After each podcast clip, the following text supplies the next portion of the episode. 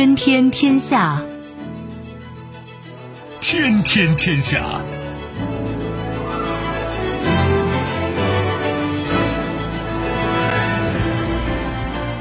历史穿行者，新闻摆渡人。各位好，我是梦露。您正在选择收听的是《天天天下》，和我一起陪伴大家的还有本节目评论员重阳。世界纷繁复杂，新闻随时发生。今天的《天天天下》，您将听到：拖泥带水，欧盟将推出绿色工业计划应对美国补贴，却扯上中国。日益乐观，IMF 新报告预估，二零二三年中国经济增长百分之五点二，全球增长百分之二点九。同床异梦，给不给乌克兰战机呢？美西方各国分歧再现。危机临近，气候临界点或提前到来，AI 预测得出悲观结果。收听我们的节目，您可以使用收音机，也可以使用手机，欢迎使用即时客户端，也可以选择蜻蜓 FM、企鹅 FM 或者是今日头条，搜索“天天天下”，可以收听节目回放以及其他的相关内容。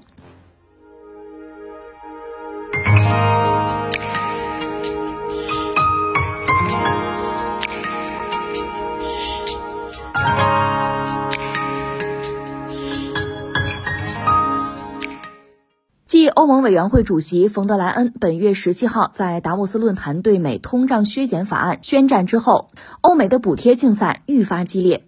据媒体报道，当地时间一月三十号，欧盟公布的一份绿色协议工业计划草案显示，欧盟委员会将不会提出任何新的联合借款，同时，欧盟还将进一步放宽国家援助规则，以支持对绿色产业新生产设施的投资。报道称。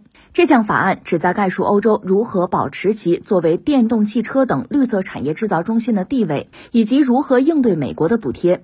除了点名美国，欧盟委员会还声称，欧洲及其合作伙伴必须采取更多措施来对抗中国向清洁技术产品制造提供补贴造成的影响。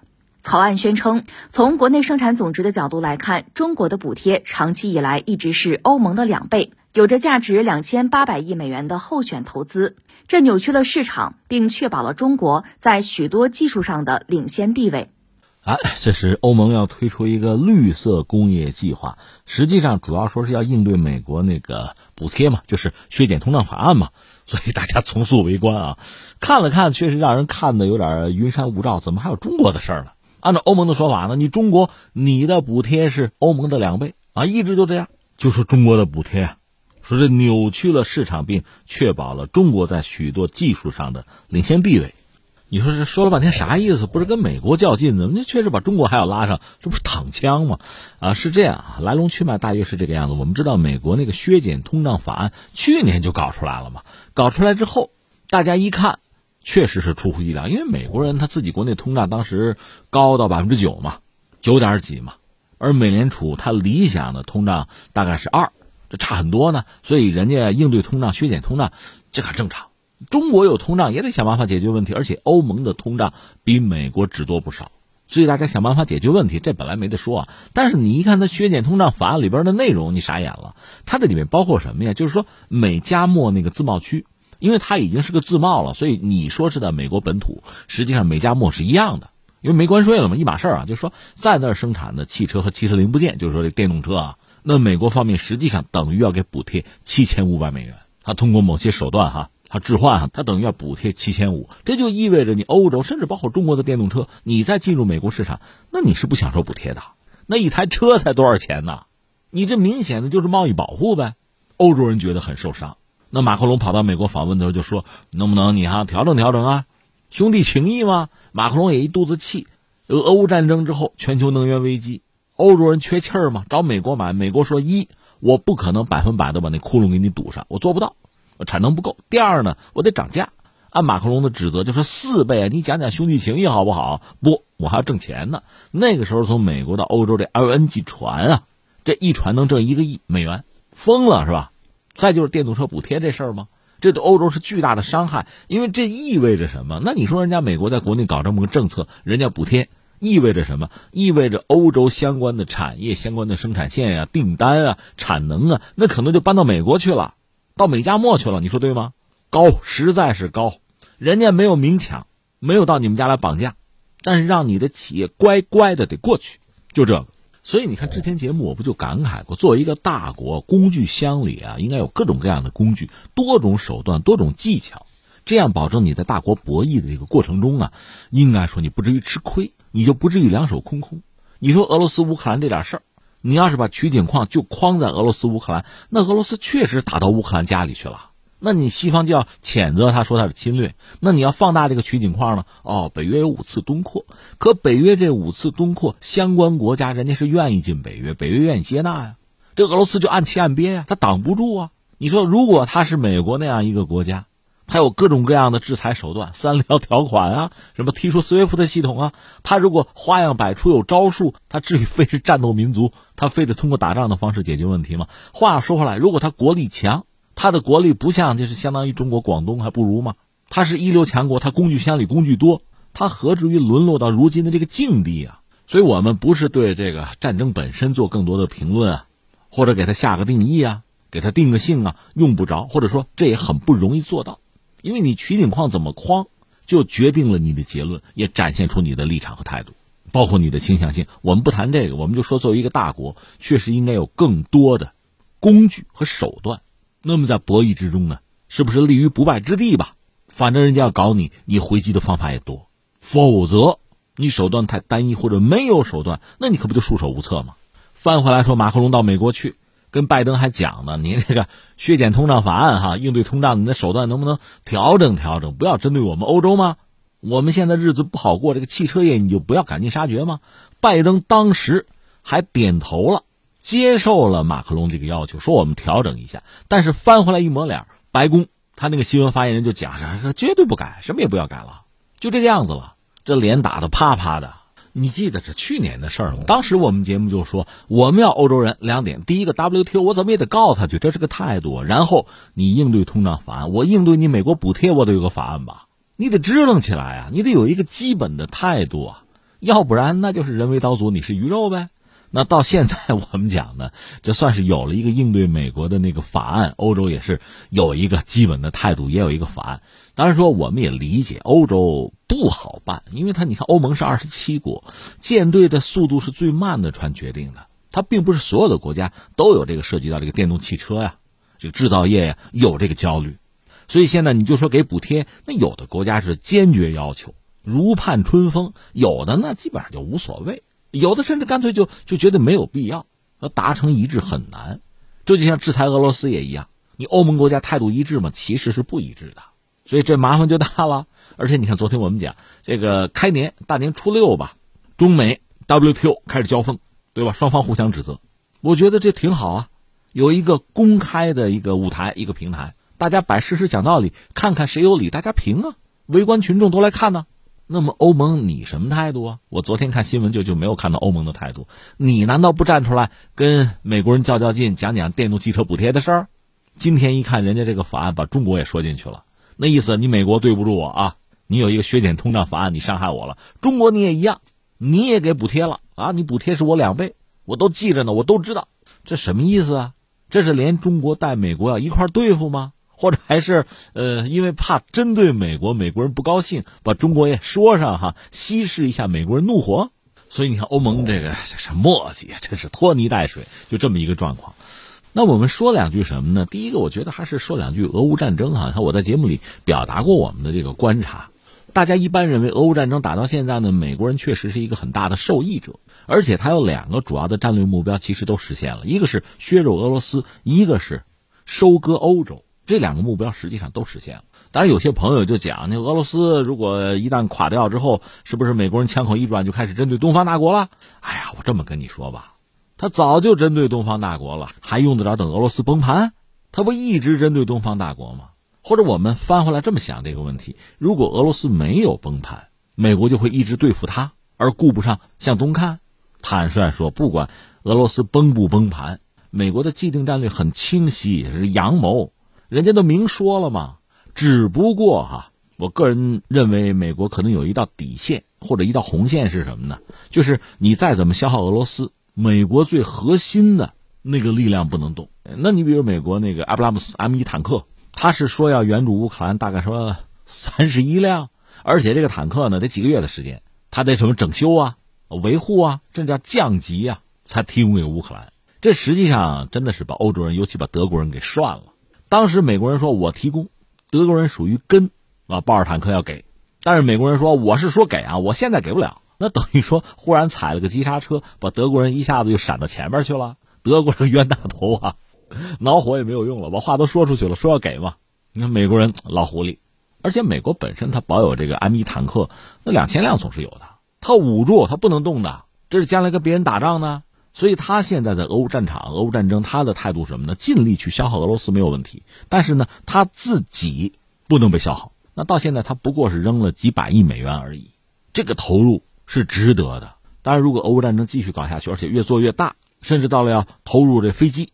甚至飞行员到这个地步，那花钱就太多了。那美国还愿不愿意，可就是一个问题了。而且美国还有一点有恃无恐在哪儿呢？就算俄罗斯真的垮塌了、崩盘了，首先倒霉、首先接盘的是谁？还是欧洲人呢？这就说到美国对欧洲的关系啊，或者美国对欧洲的态度啊，很耐人寻味。很多人讲这次俄乌战争，我们看到西方更紧密的团结在一起了。那你这么说也不能说有错，对吧？欧洲确实是和美国抱在一起，对俄罗斯进行制裁。但是这一抱，你也看出来，他们彼此之间这个利益啊，并不一致。他们的战略目标其实有很大的分歧。现在是欧洲不得不上美国的战车跟着跑，因为可能有一个所谓安全保障的问题。欧洲人觉得自己保证不了自己的安全，但是欧盟的分裂也是实实在在的。因为美国实际上拿捏这个分寸，一个是所谓老欧洲，这里面关键是德国和法国，还有所谓新欧洲，关键是波兰。人家波兰最近自视是非常高的，我现在是欧盟的新领袖啊，而这个态度英国是支持的。说到底，要把德法踩在脚下呀，要把他们边缘化呀。而且人家波兰开始找德国要二战的战争赔款了。另外值得一说的是，其实波兰有大量的你说叫雇佣兵也行啊，在乌克兰作战，和俄国人直接对抗。甚至我看有分析家说，如果俄罗斯真的从白俄罗斯这个方向进行一次战略突进的话啊，那可能会包一个饺子，会有大量的波兰人被俘虏。那在历史上，波兰一方面和俄罗斯的关系呢好不了。我们知道，波兰啊、普鲁士啊、奥地利啊三次瓜分波兰，波兰这个国家如果后来没有复国的机会，这就不存在了嘛。所以这是有仇怨的。但是波兰和乌克兰的关系就很好吗？也不是啊。如果乌克兰真的被俄罗斯打残的话，东乌归了俄罗斯，那么西乌很大的一片地儿，那人家波兰还垫着呢，还有这个呢，所以这是一个乱局。在乱局之中，美国当然可以从中渔利了。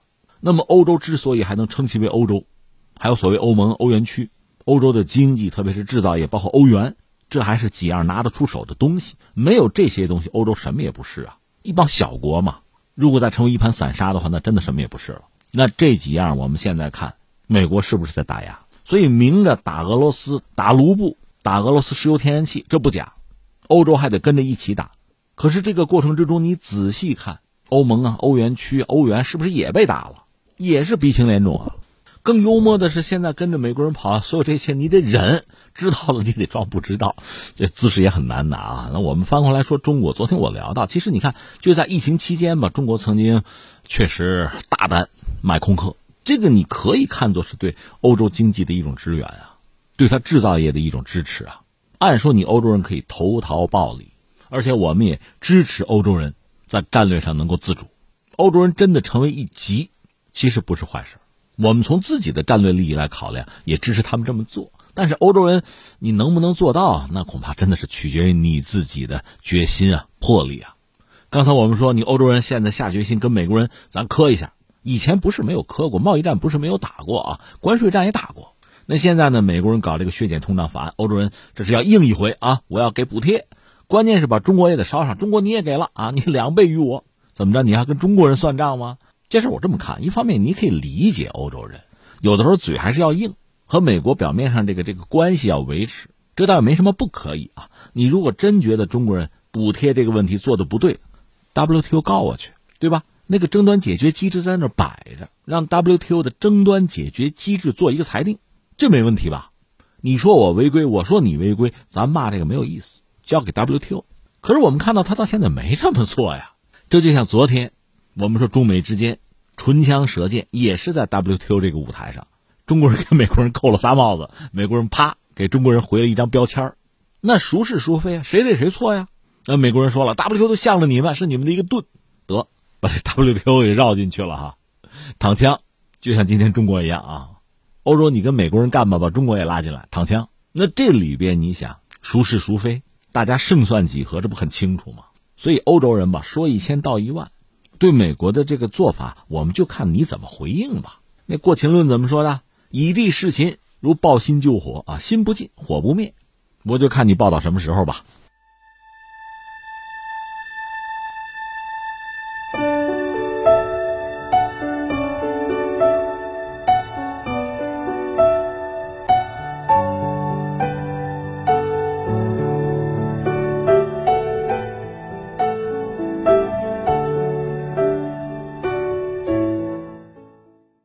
国际货币基金组织 （IMF） 一月三十一号公布最新的世界经济展望报告，其中将二零二三年全球经济增长由去年十月预测的百分之二点七上调到百分之二点九，中国经济也由去年十月预测的百分之四点四大幅上调到百分之五点二。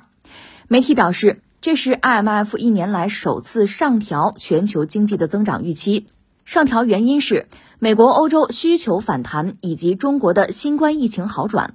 此外，报告预测发达经济体今年经济增速预计将由二零二二年的百分之二点七大幅降至百分之一点二，明年预计是百分之一点四。新兴市场和发展中经济体今年经济增速预计将达到百分之四，明年预计将会达到百分之四点二。值得注意的是。英国是 IMF 预测的全球主要经济体中唯一将陷入衰退的国家。英国经济预计将会在2023年出现百分之零点六的负增长，主因是居民不断上涨的生活成本，包括能源和房屋贷款等。这个事儿我想了想，咱们还是关注一下，因为毕竟涉及到今年就2023年全球经济，包括中国经济的一种可能性。这个国际货币基金组织 IMF 最新的报告。它比之前那个报告要乐观一些。我们简而言之吧，它预测中国经济在二零二三年增长是百分之五点二，二零二四年增长百分之四点五。它去年十月份那个报告预测呢，呃，没这么高，就等于说现在呢，这个预测是在原来那个基础之上上调了。至于美国呢，它也比之前看好，去年它预测呢也不乐观。后来是往上调了百分之零点四，现在 M F 预测美国今年增长是百分之一点四。另外，印度，印度它预计是二零二三年增长百分之六点一。总的来说吧，全球发达经济体按照国际货币基金组织这个报告，今年经济增速呢，大概是百分之一点二。发展中经济体它的预计啊是百分之四。这里面特别值得一说是谁呢？是英国。全球主要经济体里边吧。按照 IMF 的预测，它是唯一的一个会陷入衰退的国家。预计2023年它会出现百分之零点六的负增长。他们的解释就是居民生活成本不断的上涨吧，能源啊、房屋贷款等等，会让它的增长是负数。那原来呢，预计美国和欧洲都会陷入衰退，现在美国不至于了，逃出来了。英国没有逃掉，这是 IMF 的预测。这个怎么看呢？首先我们说啊，这个捧杀棒杀对我们来说都是要小心的。极端的看衰我们看衰我们哈，还是说看涨我们，可能都未必是很理智、很客观的态度。我就觉得对这类的预期啊、这类的预估啊、评估报告什么的，应该看参考，但是你笃信好像也没有必要。首先我们要说呢，现在我们看 IMF 对中国经济二零二三年呢，比去年还要看好。有没有道理呢？你不能说没有道理，因为一个哈，我们确实看到，在这个春节假期，中国的市场、中国的社会、中国的消费者还是展示出非常大的这个热情、积极性。那相应就是消费的购买力呗。包括中国人在海外旅游，某些国家对中国呢，它是戴有色眼镜的，拿防疫做一个理由吧，实际上遏制了中国游客的出行。但是还有一些国家不这么想，恰恰相反。甚至有些国家政府高官去接机，欢迎中国游客，因为给他们带来的是什么？那是繁荣啊，是消费啊。所以总的来说，这个春节假期展示出中国人的消费能力，而且信心是很足的。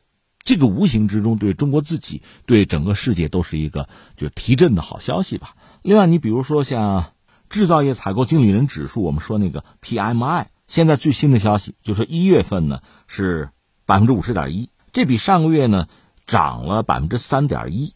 那涨的不多啊，但是呢，就是这一点点带来一个结果是什么呢？进入了临界点以上，就制造业的景气水平是回升了，超过临界点了，进入扩张区间了。这当然也是一个好消息。所以，如果这个势头不减的话，那中国经济在今年大概率就所谓反弹增长啊，大家会比较乐观。那我们看从官方这个层面，基本上还是百分之五左右吧，这个和 M F 这个预测就比较吻合。这是一个我们要说，再有一个呢，就是全球经济，去年特别是去年下半年，大家的预测吧不是很乐观，特别美国、欧洲啊，这衰退似乎是大概率事件，就是美国加息嘛，这是带来的一个必然结果。但是目前看，一个是美国的加息是不是到了尽头，那对全球经济的这个影响，是不是也可以适当的画一个句号了？就是这个下行的影响啊。另外呢，大家都知道所谓三驾马车嘛，什么消费啊、投资啊、啊外贸啊。中国的外贸这一块，在去年年底的时候，其实出现一些问题，下滑了。但是现在说，如果二零二三年全球经济的状况不是那么悲观，特别是发达国家它的消费能力就不是大范围的去萎缩的话，对中国产品乃至对全球啊主要的制造业国家的这产品维持在一个相对高的需求的话啊，那对我们来说还是个好消息。环球同此凉热呀，所以这样看起来呢，确实有一些乐观的因素在。可以支撑我们对二零二三年做出一个比较乐观的判断。那然后我们说，但是啊，但是预测就是预测，它给你的是一种可能性，可能性有很多呀，所以需要我们趋利避害，需要我们因势利导。从我们国内来讲啊，决策层已经释放了很明确的信息，就是二零二三年我们确实要好好的抓一抓经济，拼一拼经济。说到底呢，要给企业、给企业家信心，要给消费者、给所有社会成员信心。那接下来就需要相关的职能部门啊啊地方政府啊出台相应的政策，体现决心和诚意。而这些政策措施手段呢，又能够得到整个社会的呼应啊、认同啊、信任啊、配合呀，就大家拧成一股绳，那就会是一个好的局面。当然，问题肯定从来都是有的，在不同的阶段，在不同的领域，问题永远是存在的，那就需要抓主要矛盾，需要攻坚克难。这是我们国内啊。另外，在全球范围看。全球经济如果说，呃，全球主要的经济体能够步调一致，能够相互配合，能够相互成全，那当然是一个非常好的、非常理想的状况。可实际上很难做到。某些国家要的是什么呢？要的是自己增长，而别人不增长；要的是自己发展，而别人停滞。所以你看到类似的消息，比如美国政府你停止向美企核发供货华为的许可证。美国做了荷兰的工作，荷兰可能要禁止阿斯麦向中国出口深紫外光刻机。那今天节目我们也会专讲那个消息，就是欧盟本来是有一个草案是要应对美国那个削减通胀法案，但是还要把中国拉进来。那你跟美国打补贴大战，你还要扯上中国，这为了什么？政治正确吗？另外就是战争阴云，一个又说到俄乌战争，西方国家要不要对乌克兰援助战斗机？就是说，重新装备乌克兰空军，这个一方面肯定对俄罗斯形成巨大的就压力或者说威胁，但另一方面，那就战争升级嘛。这个对全球经济带来的影响，它恐怕很难说是正面吧。当然，便宜了某些军火集团。另外，你比如说前两天美国防长又说说这个挑衅韩国等同于挑衅美韩同盟，那显然是针对朝鲜吧。那么半岛的局势会不会出问题？在中国周边，如果真的生战生乱？对中国经济、对区域经济乃至全球经济肯定是负面影响，所以这都是一些不可测的因素吧，或者说我们需要极力的避免出现的一些问题，因为他们对我们、对区域乃至全球经济会产生很负面的影响。所以你看，不可测的因素会很多。你看，我们把它说出来了，意味着是可测哈，还有很多可能是意外、是不可测、是不确定的因素，都会对我们二零二三年产生这样那样的影响。但是。但是那又怎么样？但是那又怕什么？该怎么做就怎么做，有自己的方向，有自己的路径，往前走就是了。很多事情你想辩证的考虑它，你自己的事情做得越好，你越强大，其实你的麻烦就越少；你越有力量，其实你的敌人就越少。翻回来，你的朋友伙伴就多。我们现在正是一个爬坡的阶段吧，就像游戏里打怪升级一样，很多事情做就是了，而且争取做到最好，就这么回事儿。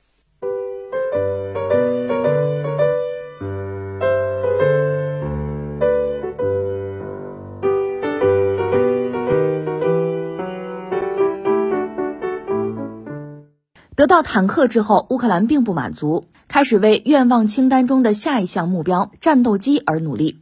而在仅仅一周之内，美西方讨论的话题从给不给乌克兰坦克升级为给不给乌克兰战机。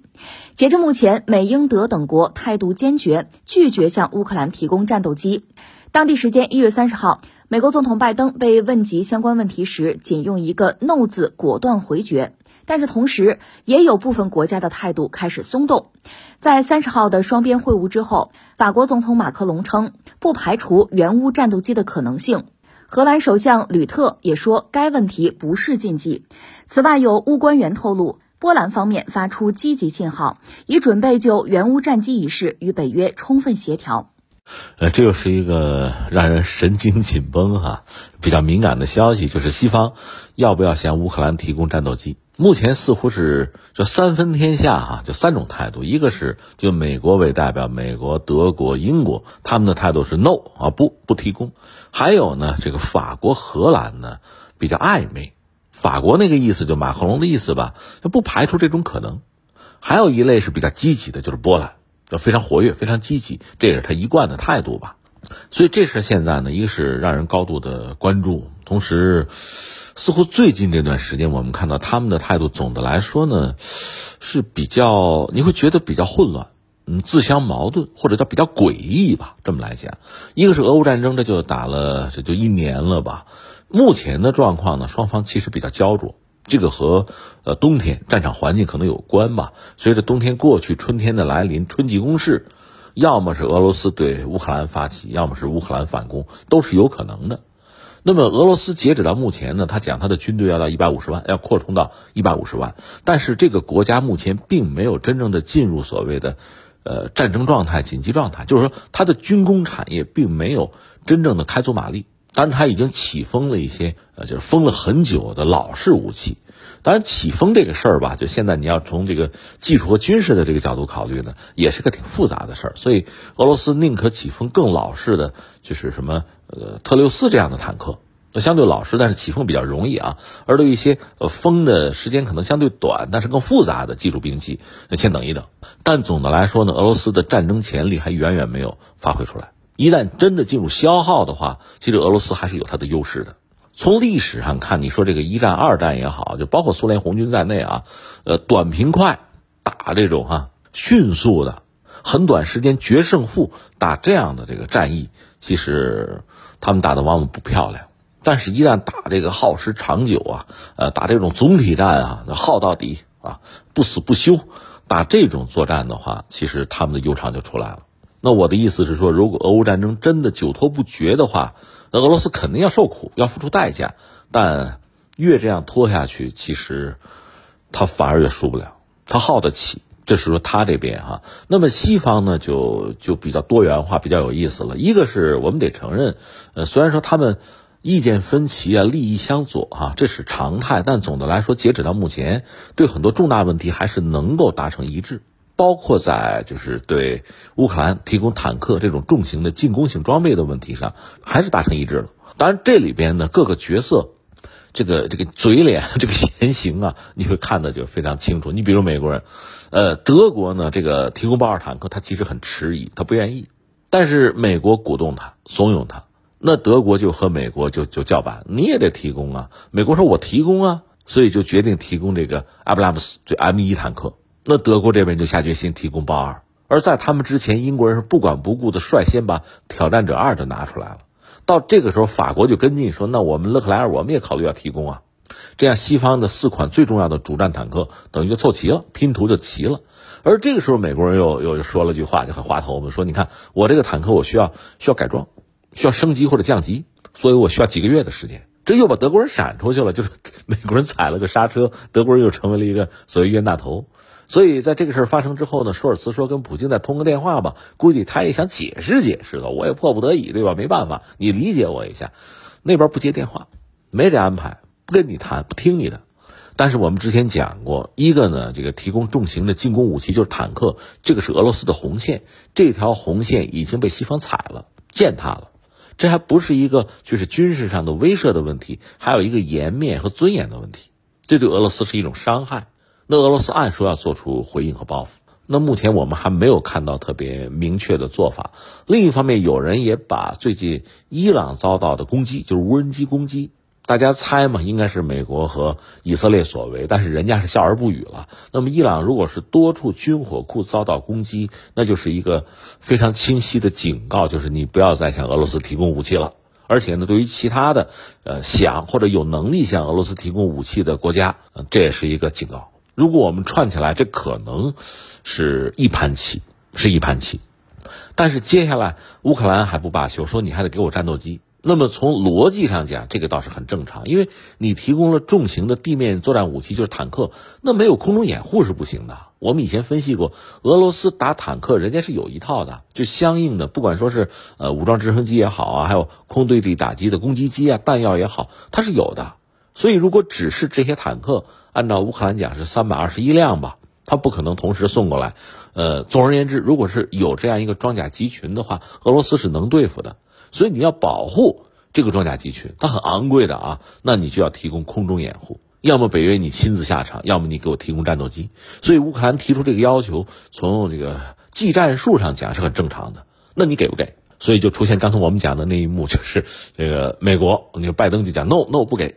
那跟他的，你想德国当然不愿意给了，你不愿意把这事儿弄大嘛？英国是跟屁虫嘛，跟着走就是了。而法国和荷兰的态度相对暧昧一些，就可以考虑给也是一个选项。那波兰呢，就极力在怂恿。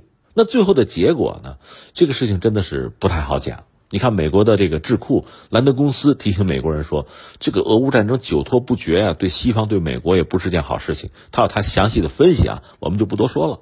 那就是说，如果说想让战争升级或者持续的就拖下去的话，那你西方这个水龙头你就拧大一点。如果你想让这个战争尽快的结束，你关上它就是了。因为乌克兰只能提供人，那整个这个武器所谓开外挂全靠西方，你给不给，实际上对战争的走势啊、进程啊，包括整个这个时长啊，其实起关键的作用。刚才我们也讲，俄罗斯有它的这个优势吧。如果真的耗下去，他只要保持国内稳定，他能熬。而西方现在这个状况，我们之前就讲过，你这回是可把自己库存的武器可往外拿了，这回啊，那你能耗多久？真金白银了。以前是把中东欧那些国家，就是在苏东集团时代那些苏式武器拿出来充数，现在用光了，你就得从你们家里自己这掏了。那你耗多久？能耗多久？俄罗斯和西方的这种对耗，欧洲和美国能承担多久？要不要承担？但另一方面呢，如果说啊，乌克兰很快的，就是没有西方的帮助就获得了成功，就反攻了，那西方在战后就没法摘桃子，也有这么一个问题。最近我们还看到，就是北约方面有一个非常让人震惊的一个说法，就是说北约已经做好和俄罗斯要摊牌、要对撞，做好这个准备了。那可能他还说了另一句话，说了个前提，就是如果俄罗斯攻击北约成员的话，他可能特别指波兰吧。但这个话本身呢，俄罗斯方面是听到了，而且他们有这个议员就说，这这话说太可怕了啊，就是等于说你要扩大战事吗？这不是三战吗？战争不就外溢了吗？成了俄罗斯和整个西方的热战了吗？那这个前景是应该说非常可怕的。如果真的到了这一步，那么很多不可预测的事情就会发生。所以现在对于西方来讲呢，可能又到了一个坎儿，就提供战斗机这个事儿吧。按照我们的常识判断啊，你现在说 no 没有用，坦克当时你也说 no 来着，后来不也给了吗？所以飞机恐怕迟早你也会给，只不过以什么形式给多少啊，怎么个给法，节奏如何，不过是这么一个问题。但是，一旦到了这个地步，那么俄罗斯和西方就是真正的翻脸，直接的对撞，恐怕就难以避免。那到那个时候怎么收场？这是一个挺关键的问题，而这个问题恐怕在二零二三年，就是今年啊，是会困扰整个世界。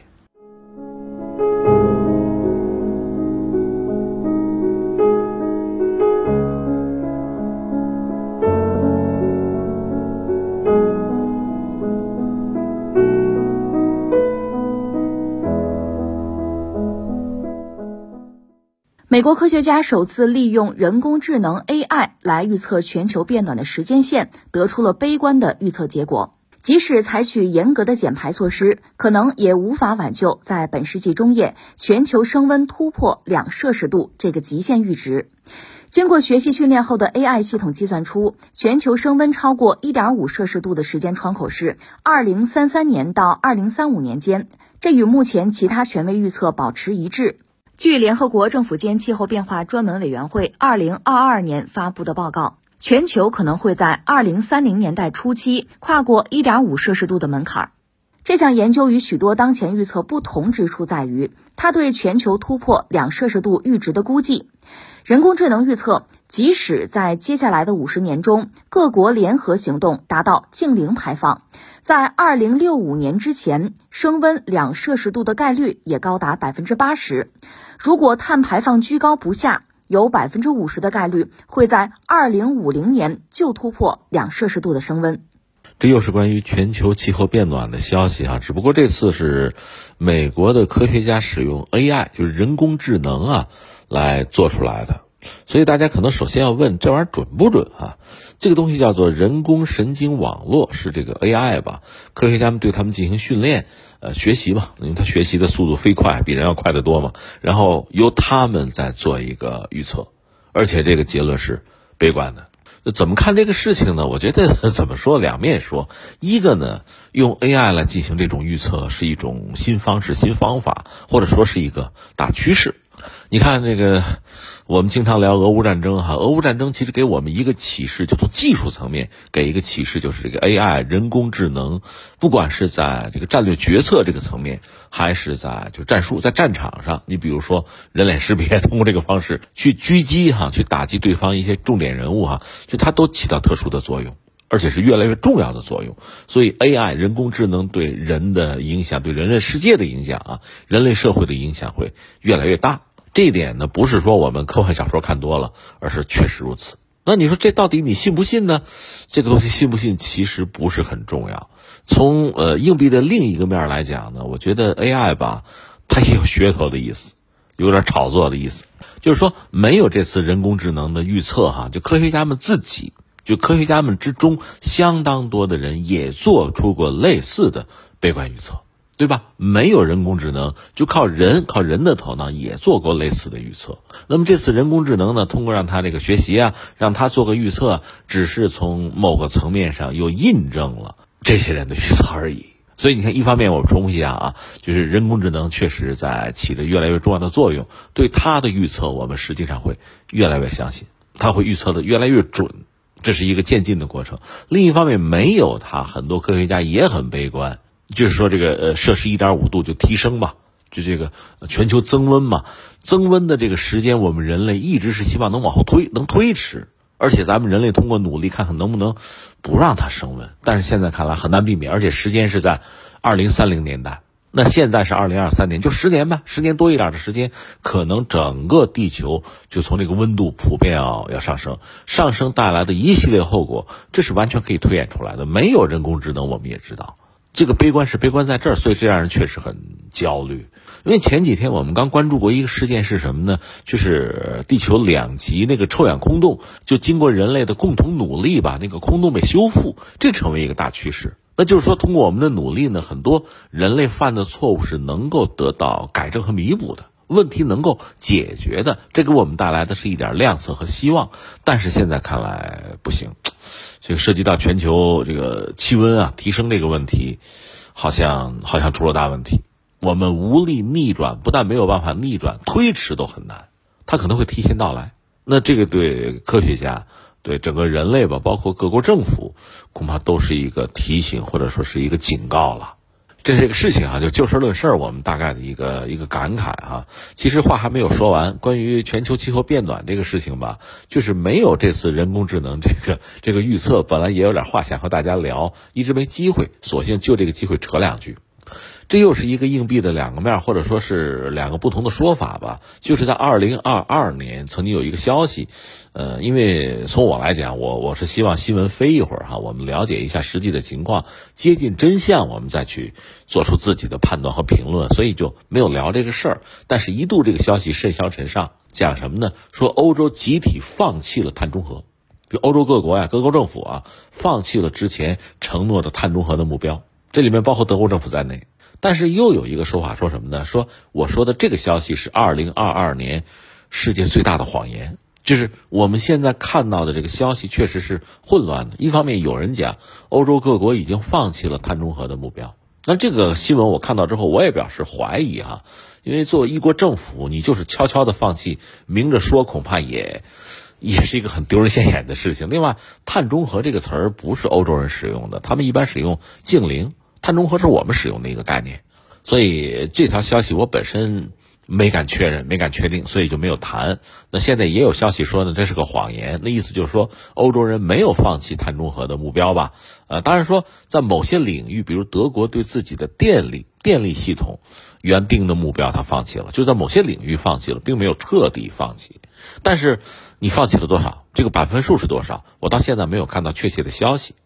但这个事儿本身还是给我们提了一个醒，就是人类由于眼前的利益吧，或者说由于目前要处理的问题吧，把自己曾经很重视甚至承诺过的目标放弃或者推迟，这种事儿倒是常有的。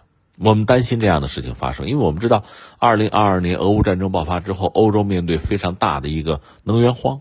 虽然时至今日，我们都说也是拜老天爷之赐吧，暖冬吧，欧洲人这个冬天。倒没有什么动物而死，不至于到这么悲惨的境地。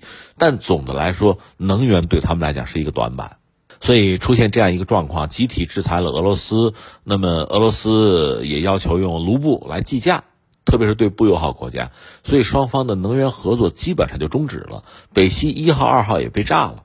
那么欧洲人在搞这个油和气就不像以前那么方便了。而且呢，出于政治上的考量，还要对俄罗斯的油气还要限价。那么欧洲人去其他地方去搞油气，能不能搞呢？去中东啊买做工作，买美国的页岩油、页岩气，美国还加价。马克龙不是还骂吗？说四倍的价钱吗？这没有讲兄弟情谊啊！就所有这一切，让欧洲使用传统化石能源，这个门槛等于提高了，成本提升了。那这就等于说是让。欧洲人站在十字路口，他确实有两种选择。一个呢，那就胡乱眉毛先顾眼前吧，什么化石燃料不化石燃料的，有煤我也得烧啊，劈柴我也得烧啊，这是一种选择。确实，在去年他们也这样做了，比如煤煤的买卖，包括开采是增加了，甚至有一些公众就是烧劈柴，也有这样的事情发生。有的，当然这是个案啊，就是说，彻底的不再考虑之前承诺的这个净零的问题。因为欧洲实际上早已经碳达峰，他们是发达国家嘛，就是一个碳中和的问题。他们有承诺，而且这个承诺按说比中国人要更提前，对吧？我们是发展中国家吗？我们是三零六零，他们承诺要提前，一般在提前五年左右，这是他们之前的承诺。但是现在因为俄乌战争，这事儿恐怕要落空，这是一个。但另一个呢，就是欧洲人还面临一条路是什么呢？你可以利用这个机会，你不是和俄罗斯呃能源嘛一刀两断了吗？那你搞新能源啊，甚至包括核能，更先进的，比如四代核能，更安全的核能是可以考虑的呀。但这需要巨额的投资。总之，呃，欧洲人面对什么两个选项？目前我们看到，首先火燎眉毛先顾眼前，这是难免的。但是，如果说我们就是中国能够督促或者说是帮助欧洲人做出重大的选项，那你选择新能源、绿色能源，咱们该合作可以合作。那么之前他们的这个碳净零的承诺是不是可以就有可能还还实现？还找回自己之前那个承诺，践行这个承诺，那么对欧洲、对人类都是一件好事。但这个事儿呢，光靠劝告是不行的，还需要有鞭策，需要有约束。那就是欧洲人，如果你违背了你的承诺，你要付出什么代价？我们要给你什么样的惩罚？否则地球是受不了的。我觉得这事情是应该非常严肃的思考、严肃的对待的。好，以上就是今天天天天下的全部内容。我是梦露，感谢收听，明天再见。